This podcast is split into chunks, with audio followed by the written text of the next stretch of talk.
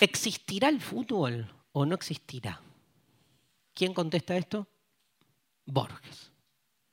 Se bancan el cuento y nos vamos. ¿Existirá el fútbol o no existirá? Cortito. Borges y Bioy escriben este cuento que se llama Ser es ser percibido, frase de Berkeley, frase de un idealista que cree que las cosas existen en la medida en que alguien las piensa. Viejo turista de la zona de Núñez y aledaños, no dejé de notar que venía faltando en su lugar de siempre el estadio de River. Consternado, consulté al respecto al amigo y doctor Gervasio Montenegro, miembro de número de la Academia Argentina de Letras. En él hallé el motor que me puso sobre la pista. Su pluma compilaba por aquel entonces una modo de historia panorámica del periodismo nacional, obra llena de méritos en la que se afanaba su secretaria. Las documentaciones de práctica lo habían llevado casualmente a husmear el Busilis. Poco antes de adormecerse del todo me remitió un amigo común, Tulio Sabastano, presidente del club Abasto Juniors, de cuya sede cita en el edificio Amianto de Avenida Corrientes y Pasteur me di traslado. Este directivo, pese al régimen doble dieta a que lo tiene sometido su médico y vecino, el doctor Narbondo, mostrábase aún movedizo y ágil. Un tanto enfarolado por el último triunfo de su equipo sobre el combinado canario, se despachó sus anchas y me confió, mate va, mate viene, por menores de bulto que aludían a la cuestión sobre el tapete. Qué lindo escuchar a Borges así, ¿no? Aunque yo me repitiese que Sabastano había sido otrora el compinche de mis mocedades de Agüero, Esquino, Mahuaca, la majestad del cargo me imponía y cosa de romper la tirantez, congratúlelo sobre la tramitación del último gol que a despecho de la intervención de Sarlenga y Parodi convirtiera el centro half renovales tras aquel pase histórico de Musante.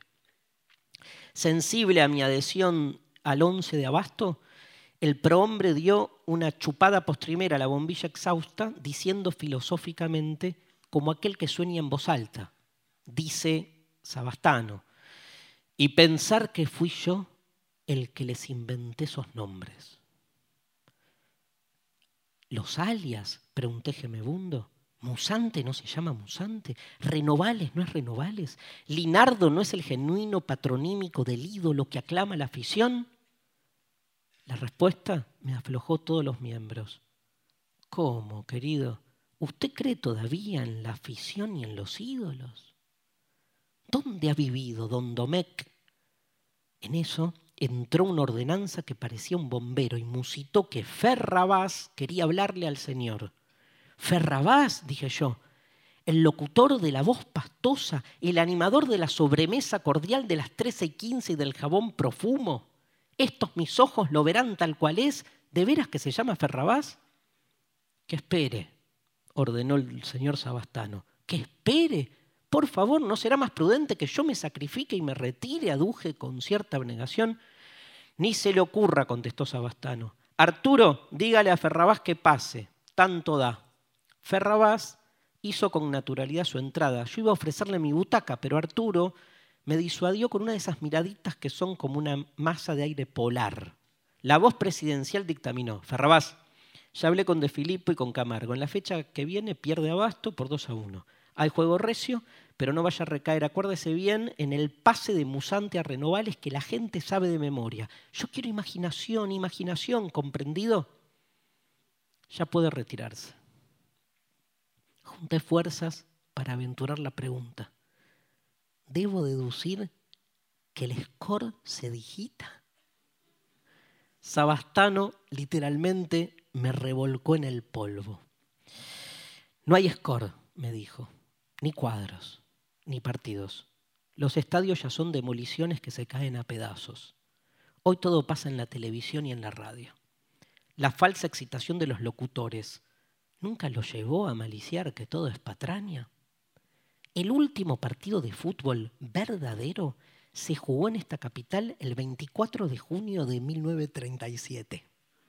Desde aquel preciso momento el fútbol, al igual que la vasta gama de los deportes, es un género dramático, a cargo de un solo hombre en una cabina, o de actores con camiseta ante el cameraman. Señor, ¿quién inventó las cosas? Atiné a preguntar. Nadie lo sabe. Tanto valdría pesquisar a quién se le ocurrieron primero las inauguraciones de escuelas y las visitas fastuosas de testas coronadas. Son cosas que no existen fuera de los estudios de grabación y de las redacciones. Convénzase, Domecq, la publicidad masiva es la contramarca de los tiempos modernos. Pero ¿y la conquista, y la conquista del espacio, Gemí? Es un programa extranjero, una coproducción yanqui-soviética. Un laudable adelanto, no lo neguemos, del espectáculo cientificista. Pero, presidente, usted me mete miedo, mascuché sin respetar la vía jerárquica. Entonces, en el mundo no pasa nada. Muy poco, contestó con su flema inglesa. Lo que yo no capto es su miedo. El género humano está en casa, repatingado, atento a la pantalla o al locutor, cuando no a la prensa amarilla. ¿Qué más quiere Domecq? Es la marcha gigante de los siglos, el ritmo del progreso que se impone. ¿Y si se rompe la ilusión? dije con hilo de voz. Chan. ¿Qué contesta? ¿Qué se va a romper? Me tranquilizó. Por si acaso, ser una tumba, le prometí. Lo juro por mi adhesión personal, personal, personal. Bueno, por mi lealtad al equipo. Lo juro por usted, por Limardo, por Renovales. Diga lo que se le dé la gana. Igual Domecq, nadie le va a creer. Sonó el teléfono. El presidente llevó el tubo al oído y aprovechó la mano libre para indicarme la puerta de salida.